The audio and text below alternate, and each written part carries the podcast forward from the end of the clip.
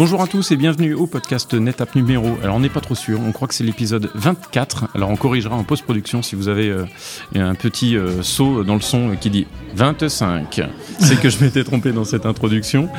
Euh, Aujourd'hui on accueille, alors d'abord on accueille nos compères habituels pour lesquels je n'ai pas écrit d'introduction aujourd'hui parce que ben, je n'ai pas eu le temps, tout simplement. Et je vais commencer par Yves Weisser. En regardant Guillaume. Salut les petits loups. Chez NetApp, salut Yves. Comment ça va bien Ça va super. Guillaume Sevinski, Technical Partner Lead, sans bafouiller aujourd'hui. C'est comme Comment au vas-tu, rugby, t'as Guillaume fait, fait une feinte. euh, C'est ça, fait une je regarde, de en corps fait, et tu regardes c'est et pas hop, tu très- passes le ballon à quelqu'un d'autre. euh, c'est frustrant, surtout quand t'es à l'aile et que le ballon t'arrive jamais. Oui, mais c'est Hey, pas c'est Guillaume, on n'est pas, on n'est pas au rugby, donc on va continuer à parler d'informatique. Parce qu'en fait, je regardais Guillaume pendant que j'introduisais euh, Yves. Enfin, tout bien, tout honneur. C'est ça, exactement. Restons sérieux. On est bien. On accueille aujourd'hui Baptiste Robert et je vais laisser euh, Baptiste se présenter. Et aujourd'hui, on va parler de data privacy. Si ça vous intéresse pas, eh ben restez quand même parce qu'il y a peut-être des choses qu'on va découvrir pendant ce podcast. Bonjour à tous. Euh, donc effectivement, moi je m'appelle Baptiste Robert. Je, je me suis fait connaître comme hacker éthique, chercheur en cybersécurité. Et donc aujourd'hui, je travaille sur. euh, J'ai créé une société qui s'appelle Predicta Lab, euh, où on est spécialisé euh, dans ce qu'on appelle l'OSINT, donc l'open source intelligence. Et on a créé une plateforme qui permet à nos utilisateurs de euh, d'auditer leur empreinte numérique. Et donc l'empreinte numérique, c'est très très lié à toutes ces questions de data privacy, euh, plus que grosso modo, à partir d'un identifiant, que ce soit un nom, prénom, une adresse email, un numéro de téléphone, un pseudonyme, on va aller chercher un peu partout sur les réseaux sociaux, les applications de messagerie, sur l'open web, le deep web, mais aussi le dark web, dans les fuites de données. On va aller chercher un peu partout ce qui traîne sur vous, quelles sont les informations que vous avez laissées, et on va, on va tout, vous, tout vous dire. On va détailler toute votre empreinte numérique et vous permettre de vous sécuriser. Parce qu'il y a un vrai sujet et les données que vous avez laissées sur Internet peuvent demain vous porter préjudice, porter préjudice à votre employeur. Et donc, on vous permet déjà de connaître votre empreinte. Et après, on va vous conseiller pour vous dire, bah ça, par exemple, la photo de vous en soirée de il y a 10 ans, c'est peut-être pas terrible de la voir. Il faut faire telle et telle démarche pour l'enlever. Il faut que Guillaume fasse une réservation à l'avance, du coup, alors, parce que je les pense photos d'Athènes, normalement, il n'y a pas grand monde qui a les photos d'Athènes, peut-être de Prague. Bon, c'est- un autre débat. Bon, pour les les- photos des chevilles. Pour les, pour les gros dossiers, ça va coûter beaucoup plus cher, hein, par contre. Ça vient d'une démarche personnelle, c'est-à-dire c'est des individuels qui sont inquiets pour leur euh, empreinte numérique, qui vont venir vous voir, ou c'est des démarches de groupe dans les entreprises ou dans... Alors, en fait, il y a- il y, a un champ d'application qui est, qui est de plus en plus large, qui est assez peu connu aujourd'hui, mais l'OSINT va être de plus en plus connu et va venir en appui de plein de corps de métiers différents. Par exemple, il y a toute la question du recrutement. Aujourd'hui, quand vous postulez, la quasi-totalité des RH vont taper votre nom dans Google. Et que ce soit pour, pour vous, qui êtes postulant et qui, vous, qui souhaitez obtenir le job, bah c'est bien que la personne, le RH, trouve pas vos photos de soirée. Et pour le, RH en question, c'est bien de savoir que en face de lui, il n'a pas quelqu'un euh, euh, qui a des intérêts contraires à sa société. Donc ça, c'est un premier pan. Après, il y a des gens, par exemple, qui, euh, dans, le- cadre de nomination, je vais être nommé ministre, je vais être nommé PDG d'une société, je voudrais savoir si cette personne-là est, entre guillemets, digne du futur poste qu'elle va avoir. Et donc, il y a un travail de vérification de son empreinte numérique. On, l'a vu avec des exemples euh, qui, sont très connus. Vous allez candidater à The Voice. Vous passez à The Voice, et en fait, il y a 10 ans, vous avez balancé des tweets racistes euh, à n'en plus finir. Et ben, quand vous êtes TF1, vous avez peut-être un intérêt à refaire l'empreinte numérique de la personne et à s'assurer qu'il y a 10 ans, quand il disait qu'il avait 16 ans et qu'il disait n'importe quoi, il n'y a pas des tweets racistes qui vont être ressortis et ça va vous faire un bad buzz. Donc toute cette empreinte numérique très très large peut servir à plein de choses, et que ce soit pour la sécurité de la personne elle-même, mais aussi pour la sécurité de la société. Et après, il y, a une notion qui est très très importante, qui est la notion d'éthique là-dedans. C'est-à-dire que on essaye de faire les choses correctement et euh, avec les mandats nécessaires. C'est-à-dire que chaque empreinte numérique qu'on fait, on le fait avec l'autorisation de la personne. Et il y a un côté éthique qui est de dire, voilà, bah, il y a un moment donné, on a un cadre et on s'arrête. Euh, typiquement, quand je, je discute avec des clients, je leur dis bon, je, vais, je vais faire votre empreinte numérique, mais je vais, ma, je vais pas faire celle de votre femme, je vais pas faire celle de vos enfants. Je vais le faire si j'ai leur autorisation, si vous me l'autorisez, mais je vais pas aller plus loin. Et si donc, je postule pour une entreprise et que je sais, donc je suis prévenu a priori, qu'il va y avoir cette empreinte qui va vous être signer, commanditée. voilà, euh, signer, voilà. etc. ouais. Est-ce que j'ai le temps de supprimer, de nettoyer mes profils ou est-ce que, est que je suis sensibilisé à ça avant? Parce que quelqu'un qui connaît pas forcément, il se dit bon, euh, oui, ok, ils veulent regarder, ils veulent faire un background check, c'est assez standard, ça, ouais. mais on pense pas forcément à aller nettoyer entre guillemets nos profils euh, publics. C'est c'est toute la question en fait, et c'est la, la question de la responsabilité individuelle, euh, et qui est, euh, qui, est, qui est très liée. Aujourd'hui, il n'y a plus de frontières entre votre vie professionnelle et votre vie, euh, votre vie privée. C'est ça. Et donc, il y a, il y a un changement de conscience, il y a vraiment une sensibilisation forte à faire là-dessus, de dire aux gens, si c'est important, Oui. c'est important, faites-le, et euh, ne n'attendez pas de vous retrouver dans la situation euh, entre guillemets de, de faiblesse ou d'attente en disant bah, j'ai postulé à un truc, à un job, et il me demande de signer un papier pour vérifier tous mes, tous mes comptes, etc.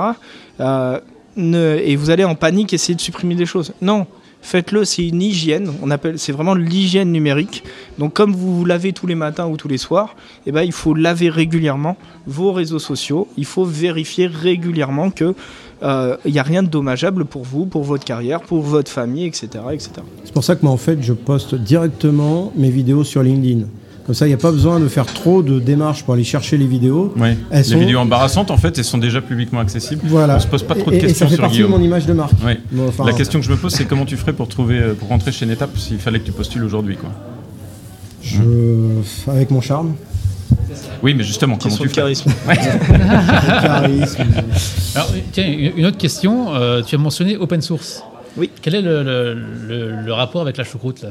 Alors, l'open source, c'est pas l'open source au sens euh, du développement du code, comme on l'entend.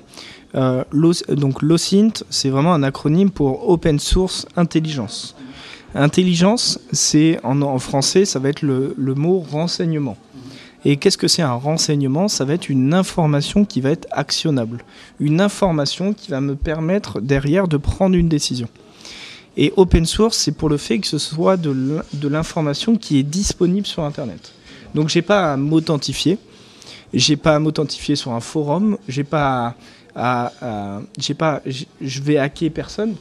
Par exemple, un groupe privé sur Facebook, je peux pas rentrer dedans. C'est pas l'open source. C'est pas de l'OSINT au sens propre du terme, puisque c'est un groupe privé et je dois euh, rentrer d'une manière ou d'une autre dans le groupe euh, pour obtenir de l'information. Donc là, on passe déjà une barrière. Le- L'OSINT, c'est vraiment aller récupérer des informations qui vont être publiques de manière à, derrière, créer de l'intelligence, créer du renseignement et permettre aux gens, derrière, de prendre des décisions. C'est vraiment le but du jeu. Personne verra donc que j'adhère à un groupe de, de, comment dire, de gens qui aiment les fours à pizza. C'est bien? Oui. Bon, sur LinkedIn, j'ai posté des vidéos où je fais des à pizzas. pizza. Bon, Le raccourci peut être fait. compliqué. Mais il y, a- il y a un sujet en fait qui est, qui est super intéressant, qui est de dire aussi, en gros, quand vous et ça, ça recolle sur la data privacy, c'est que quand vous postez des choses sur Internet, quel que ce soit sur les réseaux sociaux, sur les forums ou autres, en fait, vous acceptez les CGI de ces sites Internet. Et en gros, ces sites Internet, les plateformes sont très souvent américaines, chinoises, mais la plupart du temps, pas du tout françaises ni européennes. Et donc, vous acceptez que dans les, dans les CGE, vous pouvez les lire, vous acceptez que vos données ne vous appartiennent plus, qu'elles soient utilisées, analysées, euh, stockées, euh, qu'elles soient monnayées, et il va y avoir un commerce qui va être fait sur vos données.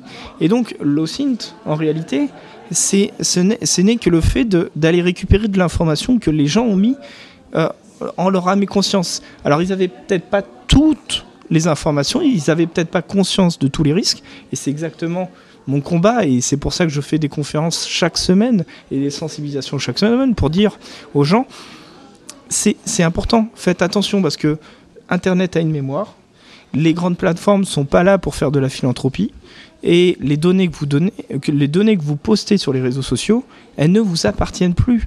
Donc quand vous mettez des photos de vous qui peuvent être intimes, qui sont très très personnelles, en fait c'est comme si vous donnez à un étranger dans la rue des choses très personnelles. Et en plus de ça, il va se faire de l'argent sur ces données. Donc faites attention à vous. Et, euh, et c'est aussi notre rôle, notre responsabilité en tant que personne technique et euh, ayant cette connaissance-là des risques, de d'essayer de vulgariser, de sensibiliser et, de, de donner les bons réflexes au plus grand nombre. Est-ce que j'ai un, bon, point, une bonne étoile quand à chaque fois que je visite un site web en Europe, euh, je dis, euh, alors j'essaye de trouver le chemin parce qu'en général c'est un peu un jeu de loi pour aller. alors non, je ne veux pas ces cookies. Je, alors tout rejeter, oui, mais le bouton des fois il marche pas, il faut aller le chercher en haut à droite de la fenêtre et je passe 5, 10 secondes pour aller euh, empêcher le site web de me traquer. C'est quoi ton, c'est quoi ton opinion là-dessus sur ces mécanismes qui sont tentés d'être mis en Europe, en tout cas pour protéger la vie privée?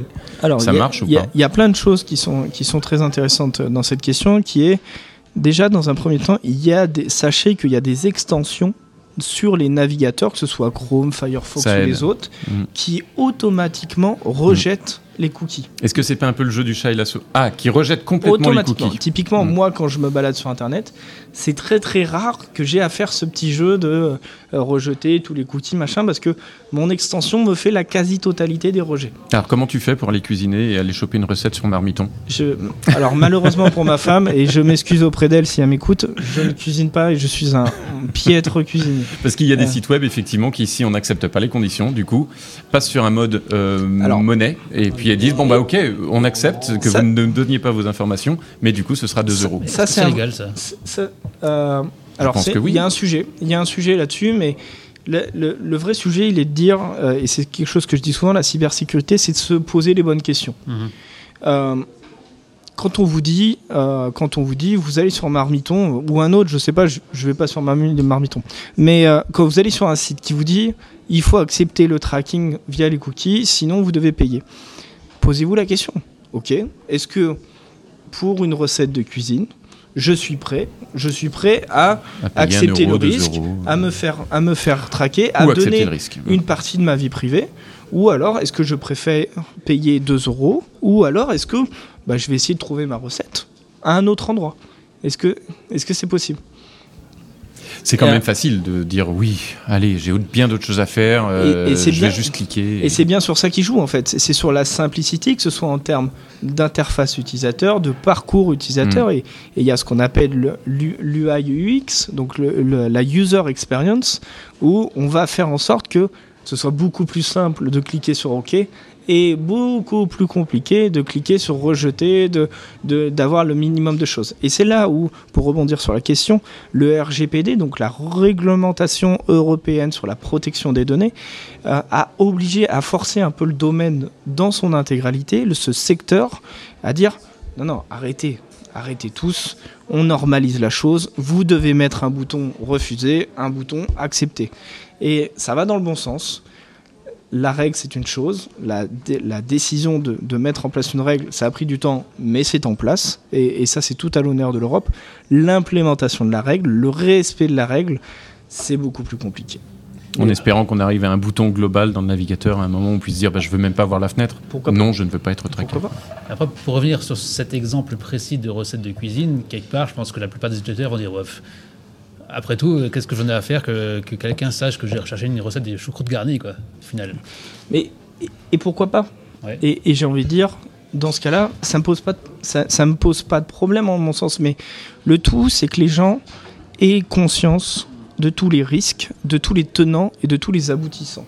Et ça, je pense que c'est très difficile Et de faire comprendre aux gens ça. Parce Exactement. que c'est les implications que ça peut avoir et la petite gouttelette où moi, mon profil participe à cette masse d'informations qui est collectée par les régies publicitaires en l'occurrence, la conscience de ça, elle est très difficile à apporter, je pense. Ce que j'aime bien, c'est quand tu dis une petite gouttelette quand on te sert un verre d'eau. C'est Ça- Alors, je sais pas si on aura le son Ça, du, c'est la euh, du verre d'eau, mais. Je sais euh, pas Mais après, c'est On est aussi, vraiment très bien euh, accueillis ici, excusez-moi. C'est peut-être une histoire générationnelle aussi, parce que nous qui, avons, qui sommes nés pile poil avant euh, tous ces, toute cette explosion d'Internet, je pense que si on apprend ça à nos gamins aujourd'hui très tôt, peut-être qu'ils en auront beaucoup plus conscience et vont l'enregistrer tout de suite. Alors c'est ça, c'est c'est un biais qu'on a nous, euh, je pense notre génération et même celle celle d'avant. Euh, je sais pas si on a le même âge d'ailleurs, mais euh, mais qui est que la génération qui arrive n'est pas plus à l'aise avec ces concepts et, et- et même beaucoup moins. Mhm. Ils savent utiliser certaines choses, ils sont très à l'aise avec les écrans, avec, Avec les la tablettes, technologie les- en elle-même. avec la technologie en elle-même, mais ils ne sont pas plus malins pour autant. Oui. C'est-à-dire que quand ça marche pas, ils ne savent plus quoi faire, ils ne comprennent pas. Et d'ailleurs, on le voit dans la, il y a une vraie crise de, de, de, de main d'œuvre qualifiée, euh, de gens qui comprennent ce qu'ils font. Et, et je discutais avec beaucoup de chefs d'entreprise ces dernières semaines, ces derniers mois.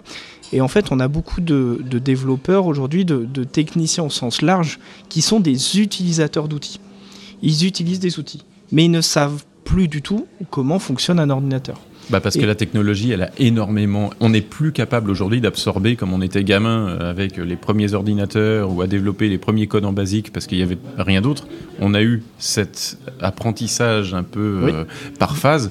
Aujourd'hui, ouais. on a les gamins, ils ont tout qui leur arrive dessus euh, avec les nouvelles technologies et c'est beaucoup trop difficile de tout Tu vois, de tu tout intégrer d'un coup. Tu t'inquiétais pour mon avenir. J'ai encore de l'avenir.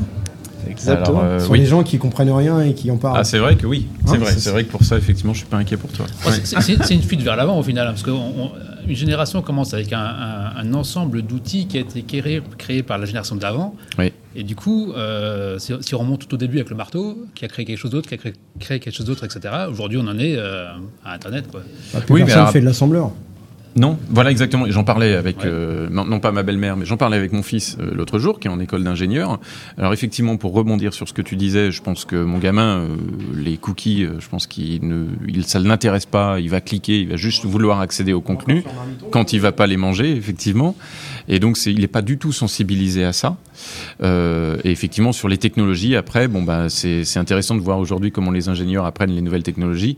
Alors, ils font du C, hein, par exemple. Alors, on n'est plus dans le sujet, mais ils ne font pas d'assembleur. Euh, et euh, effectivement, ils vont aller sur des choses qui sont peut-être un peu plus high level Il y, a- aujourd'hui. il y a un sujet qui est très intéressant sur, et on en parle beaucoup dans le domaine de la cybersécurité, sur le fait de blâmer les utilisateurs. Euh, blâmer les utilisateurs n'est absolument pas productif du tout. C'est aussi notre responsabilité, des spécialistes de ce domaine-là, de donner les outils aux bonnes personnes, de sensibiliser les gens euh, pour que euh, les, les bonnes pratiques arrivent de plus en plus. Et, et en fait, on voit que effectivement, les gens de la génération d'après, encore d'après, etc., n'ont pas les bons réflexes parce qu'on est aussi sur des nouvelles menaces. Et même les gens des générations d'avant, que ce soit la nôtre ou nos parents ou autres, euh, nos, nos grands-parents, euh, ils ne savent pas ce que c'est l'empreinte numérique. On n'a aucune. En fait, les gens postent sur les réseaux sociaux. La plupart des gens, ils ont l'impression que c'est un trou noir. On va envoyer un tweet où on est vraiment pas content, vrai que on balance- on des insultes, mais Twitter, Facebook ou les autres, en fait, on a l'impression que c'est un espèce de trou noir où on balance toutes nos pensées instantanées, on, est dans l'immédiateté et, euh, et on- après ça s'en va. Mais la réalité, elle est que bah, Internet a une mémoire. Il y a des gens comme moi qui sont capables de récupérer ces informations-là et, les entreprises ne se gênent pas pour le faire et de, de profiler les gens sur la base de leur activité réelle. Et, et ça, c'est très dangereux. Et ces nouvelles menaces-là, elles ont besoin de garde-fous, de réglementation, on a parlé du RGPD, elles ont besoin de professionnels du secteur qui fassent de leur sensibilisation sur ce sujet, elles ont besoin d'outils aussi pour être en capacité de dire bah, j'analyse toutes ces informations-là, comme fait NetApp avec ses différents produits, par exemple, pour analyser les, données que vous stockez. Euh, et on, a besoin, il y a tout un tas d'outils à inventer, euh, tout un tas de personnes à sensibiliser, quel que soit l'âge, et avec des niveaux d'appétence à la technologie qui sont très différents. Mon grand-père, ma grand-mère ne n'a pas le même rapport avec la technologie que ma petite sœur. euh, qui est euh, adolescente, que mes enfants qui sont, qui sont adolescents. Et donc, de fait, on doit avoir un discours calibré, mesuré, pas, pas trop vulgarisateur, mais pas trop, Mm. technique, mais pas trop, et qui fait passer les bons messages. Et il faut être pratique. Il faut qu'on donne des solutions aux gens pour leur dire il faut faire ci, il faut faire ça, et il faut faire ci. Ça va prendre du temps, ça prendra des décennies, mais il faut le faire. Est-ce qu'on va réussir à éviter un nouveau euh, Cambridge Analytica, Analytica ou C'est c'est une goutte d'eau pour moi. C'est- Mm. tout- Toutes ces choses-là sont des gouttes d'eau parce que c'est inhérent au modèle global et c'est une discussion qui est plus. C'est c'est la manière dont fonctionne Internet aujourd'hui. On se fait pas d'argent en vendant des Google Home. On se fait pas d'argent en si vendant. le produit il est gratuit, c'est que C'est le, en fait le hardware aujourd'hui. Euh, c'est quand vous créez un, téléphone, par exemple. J'ai travaillé très longtemps pour des fabricants de téléphones. quand vous, créez des téléphones, quand vous créez des, des enceintes connectées, le fabricant gagne quasiment rien sur la vente du produit en lui-même. Là où il se fait de l'argent, c'est sur la donnée, l'utilisation de la donnée, l'analyse, etc. Et pourquoi Intel est une des sociétés qui gagne le plus d'argent C'est parce que Internet, le modèle d'Internet s'est transformé en, en, en stockage de données, analyse de données le plus glo- global. Et Intel fait des processeurs, donc il y a toujours besoin de plus de serveurs, toujours, toujours, et il y en aura toujours plus besoin. Et donc eux, ils vendent des processeurs et ils sont assis sur un tas d'or. Parce que le besoin, c'est le processeur pour faire marcher le serveur. Fin de l'affaire. Hmm. Et, si on a compris que bah, l'intérêt, c'est pas votre Google Home, c'est pas votre Pixel, c'est pas votre truc, c'est votre donnée que vous donnez, et ben i- c'est à nous de réduire le robinet, de couper le robinet ou de donner juste ce qu'on a envie de donner euh, pour que on, on revienne un peu à la raison et que euh, on ne donne que ce qu'on on veut donner. Est-ce qu'on sait combien je, combien je vaux sur Facebook? Est-ce que si demain je voulais payer mon abonnement Facebook pour ne plus avoir de publicité, pour ne plus être traqué, combien il faudrait que je donne à Facebook pour qu'il pour qu'il se retrouve dans le résultat? Alors, le prenez pas mal, vous vous valez pas grand chose. Euh, Mais ça veut dire qu'avec un abonnement d'un ou deux euros, bon, a Alors- priori Facebook s'y retrouverait et moi je ne serais plus traqué Non, la, la réalité, elle est que, en, en gros, aujourd'hui, il y a des fuites de données un peu partout, sur, que ce soit sur, même sur l'open web normal, euh, et pas besoin d'aller sur le dark web ou autre. Il y a des fuites de peux pas données. y aller sur le dark web. C'est pas très compliqué, hein, c'est, mais, mais euh, il y a des fuites de données partout. Ce qui est intéressant pour les pirates aujourd'hui, c'est la masse de données. Il y a, ok, j'ai récupéré la donnée de 10 millions de personnes. Là, ça va, vous, ça va commencer à valoir de l'argent. J'ai récupéré 10 millions de données sur qui euh, comprennent un niveau de détail très important, euh, avec une adresse email, un numéro de téléphone. Là, ça, ça, ça a de la valeur. Et après, il y a des choses très ciblées. Par exemple, j'ai réussi à récupérer le numéro de téléphone d'Emmanuel Macron. Là, c'est certes une seule donnée, mais c'est une donnée de quelqu'un de très important. Et du coup, la valeur monétaire de ça va valoir beaucoup plus d'argent. Et donc, pour, pour répondre à la question, euh, la, valeur des données de quelqu'un va dépendre de plein de paramètres différents. Et, euh, et Facebook aujourd'hui a un business qui marche extrêmement bien parce que ils ont, ils ont du nombre, ils ont la donnée de beaucoup beaucoup de gens et qu'ils ont réussi à analyser et surtout à créer un outil publicitaire derrière qui est, qui est dingue. Parce qu'ils sont capables de cibler de manière extrêmement précise des gens sur une campagne de pub avec des critères assez fous. D'accord, ok. Bon, est-ce qu'on a d'autres questions? On est malheureusement euh, en temps un petit peu On n'a même pas dit où on limité. était. Parce que je ne me souviens plus du nom de l'endroit. On est à la bourse euh, de Halle au Paris. On est à la Halle au Grain, Le, le restaurant La Halle au Grain à la Bourse du Commerce. exactement, où il y avait euh, un événement organisé avec un de nos euh, partenaires, Partenaire. ici. Mais que je ne gère pas. Donc, euh, Donc du coup, on ne dira pas son nom. non. Voilà. Par Computa, ça finit par... euh. Ouais, bon. Bah merci en tout cas, on est sorti un peu de nos zones de confort sur ce podcast. Je pense que c'est intéressant d'avoir euh, euh, bah, justement euh, ce genre de sensibilisation, à mon avis, a besoin d'être poussé. C'est des sujets qui personnellement, moi, me sont m'intéressent beaucoup. parce que effectivement, comme on, comme on, comme on disait, si le si le produit il est gratuit, bah, c'est que c'est que le produit c'est vous, c'est toi. Là, on a le téléphone de Guillaume en fait qui vient de tomber Du du, pot de pot de fleurs. fleurs de, la- de la table. Donc euh, voilà, c'est un effet, c'est l'effet Guillaume. Oui, tout, le monde, petit peu. tout le monde attendait euh, dans mes vidéos euh, LinkedIn que le téléphone tombe. Oui, et ben ce sera bah, fait. je vais pouvoir la poster celle-là. Exactement. Merci Baptiste pour cet épisode, pour Merci ces quelques Merci 20 pour minutes de conversation. Merci euh, Yves, merci Guillaume, Avec plaisir. merci moi. Et euh, on vous souhaite euh, un joyeux Noël à oui, tout le monde. bientôt, bientôt. Très bonnes vacances de Noël, très bonnes Il y, a- fêtes. il y a un sapin dans, dans la salle où on est qui est lumineux. euh, Ouais. qui est- qui est- Branchez bien vos Amazon Echo Dot, Google Home, etc. que vous allez avoir sous le sapin. Euh, Cliquez évitez OK de trop leur parler. Oui, oui, oui, oui. oui. Donc euh, vous allez pouvoir alimenter ces data lakes euh, pendant, le- pendant la, la- la période des vacances. Et puis on se retrouve pour le prochain épisode. L'année prochaine. On n'est pas très régulier. Il faut vraiment qu'on s'y Ah, remette. depuis que tu as un vrai au mois de travail, janvier. t'es quand même moins sérieux. C'est vrai que je suis un peu, euh, j'ai beaucoup de travail en ce moment. J'espère que mes clients m'écoutent pas. Et puis euh, parce qu'ils n'ont pas le temps. Ah bah oui, Si j'ai pas le temps, sûr, bah eux non plus. Bien sûr. Excellentes vacances, euh, bonne soirée, bon après-midi, bon week-end, euh, bon matin, bon goûter. Ciao, ciao. Et au mois de janvier. Salut. Au revoir. Salut. Bye.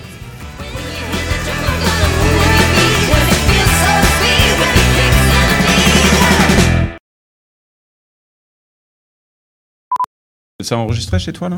Euh, Normalement, oui. euh, une partie au moins. C'est enregistré. euh, ouais. Ouais, ah oui, d'accord.